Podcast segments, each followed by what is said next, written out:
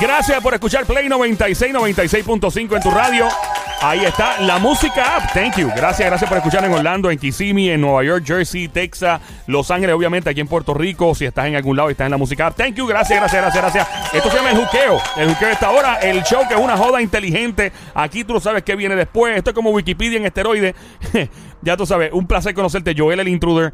¿Qué piensa la comunidad religiosa de nuestro país, los cristianos, las personas que van a la iglesia o que no van a la iglesia pero tienen alguna, ¿verdad? Eh, sobre la crisis actual del gobierno y todo lo que está pasando. ¿Cuál es el punto de vista? El pasado fin de semana el gobernador Ricardo Rosselló fue a una iglesia. Mucha gente comenzó a hablar de esto. ¿Por qué fue una iglesia que nunca, creo que nunca la había visitado? No tengo entendido que nunca había visto iglesia eh, luego de esta crisis. ¿Cuál es el punto de vista cristiano de este país. Y sí, estoy trayendo este punto de vista porque Puerto Rico, aunque hayamos mucha gente que nos gusta la charlatanerito, siempre alguien aquí cree en algo. Y por tal razón te presenta el pastor urbano, medio millón de almas entregados ya. Llega, no mal Ayala, no mal, ¡bu! Cuéntanos, no mal, ¿cómo está, brother?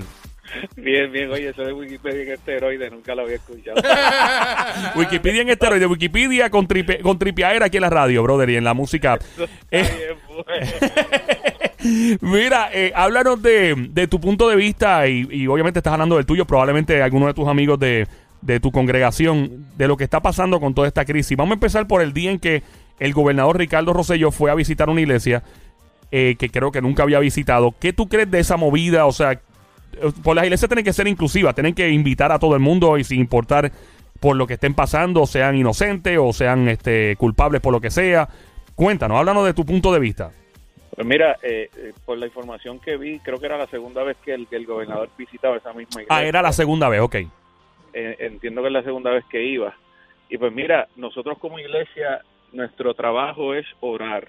Nosotros tenemos que eh, unirnos como cuerpo, como un cuerpo, como dice la Biblia, como somos un cuerpo en Cristo, somos un Mm. cuerpo, todos nosotros, la iglesia, no importa la denominación, no importa que tú tengas, tenemos que unirnos como, como un solo cuerpo a orar.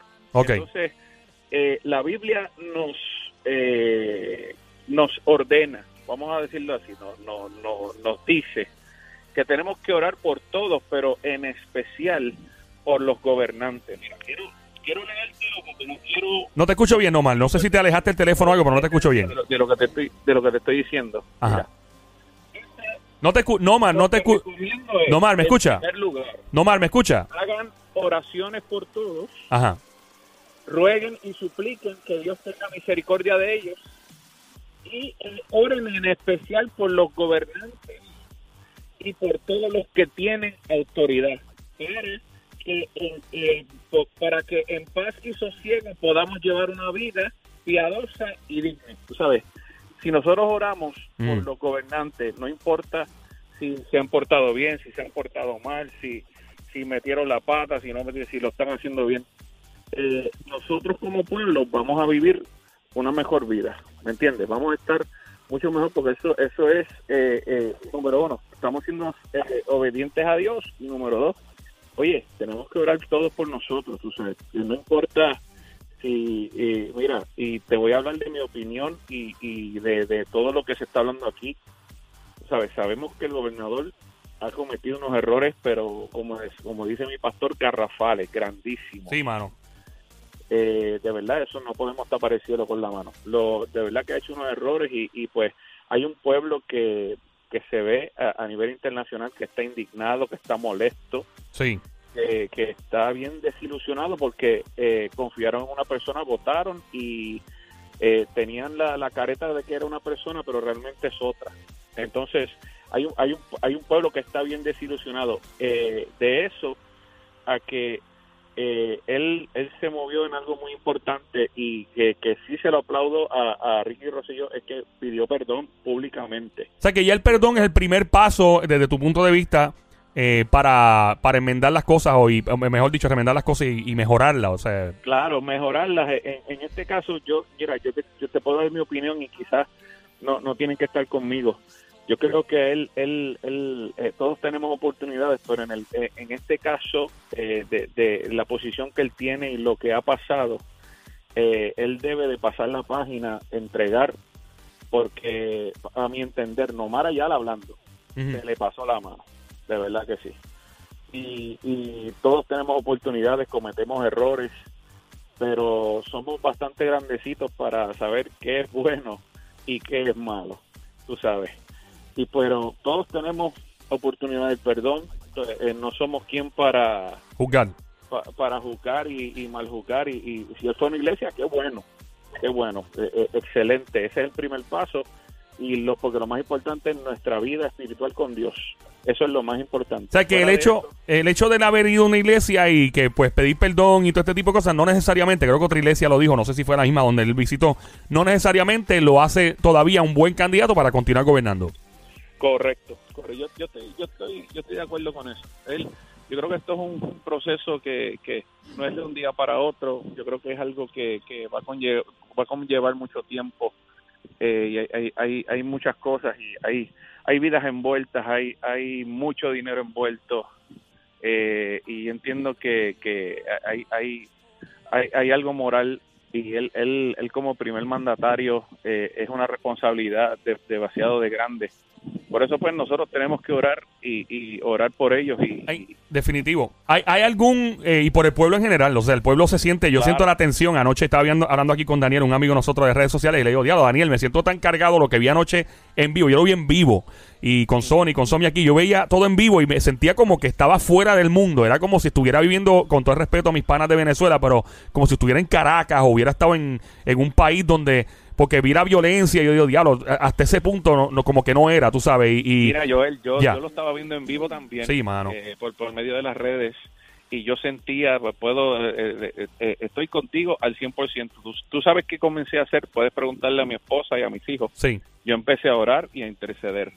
de A verdad. orar por toda la gente que estaba allí, en especial por los policías que Sí. no tienen nada que ver y que, que realmente, pues, eh, qué bueno, pues, mani- pu- te- pueden manifestarse, pueden eh, tener, tenemos, este, podemos hablar lo que sea, tenemos freedom of speech, pero, pero eh, cuando llega el vandalismo, cuando llegan, este, todo lo que estaban arrojando los policías, eso ahí yo no, personalmente yo no estoy de acuerdo con eso. Definitivo. Yo de, de verdad que empezamos empezamos a orar en casa justamente por los policías, por la gente, por los reporteros que se Sí, ven ahí. hubo varios, varios policías heridos con piernas rotas, cabezas rajadas y, y un reportero creo que cogió un macetazo también, pobrecito, men. Y, Eh. y una, una pregunta, ¿hay, ¿hay algún, by the way, estamos aquí en el Juqueo, esto se llama el Juqueo, el show es el Juqueo Play 96, la emisora Play 96, 96.5, mi nombre es Joel el Intruder, eh, estamos también en la música app, el pastor urbano, medio millón de dólares entregados, ¡Bum! obligado, Dios está no Marayala. Eh, ¿Hay algún ejemplo de la Biblia donde algún gobernante o algún mandatario de un país eh, pasó por una adversidad y, y luego pudo, eh, tú sabes, mejorar las cosas? ¿Hay algún ejemplo en la Biblia donde pasó algo parecido? Digo, no como esto, pero probablemente peor, I don't know. Mira, hay, hay, mucho, hay muchos ejemplos de reyes que no duraron mucho. Si, si vas al libro de reyes, eh, te dice, te habla de muchos que estuvieron dos años, te- tres años. ¿No son los que vienen en enero, no? ¿Ah? Los que vienen en enero. No, no, no, no, no, no, no, no, te estoy hablando. Ah, no, no son los Reyes Magos, ok, estamos No, bien. no son los reyes magos, esos, esos venían del oriente. Yo Ah, ok. de, reyes, de los reyes de Israel. Ahí está poniendo el pasto bajo la cama y todo, sí, dinero. No, no, tranquilo. tranquilo. Ajá, cuéntanos. Mira, hay, hay muchos y, y mira, el 14 de mayo del año pasado Dios me dio un mensaje eh, que se fue viral en las redes, que tiene casi 400 mil reproducciones en Facebook, wow. hablándome justamente de parte de lo que está ocurriendo en Puerto Rico hoy y hablando sobre lo que es la indiferencia a la voz de Dios. ¿Qué pasa? Hay un ejemplo en la Biblia de un lugar que se llamaba Nínive. Nínive eh, era un lugar conocido por porque eran sangrientos por las matanzas, porque era un pueblo bien cruel, eh, había de todo tipo de, de- de pecados. Y Dios envía a un profeta llamado Jonás. Todo el mundo conoce a Jonás por lo de la ballena y los tres, los tres días que estuvo la ballena, la ballena lo escupió. Y Es el que se lo tragó una ballena y sí, la, la ballena viene lo... Co- correcto, y la ballena lo tiró frente a, a- a su destino, que era Nínive. Cuando él finalmente llega, el- ese profeta llamado Jonás llega a Nínive, estuvo tres días caminando y dando una advertencia por todo lo que era Nínive, eh, por todo el- eh, esa nación. Es, esto llegó al primer mandatario, al rey de Nínive.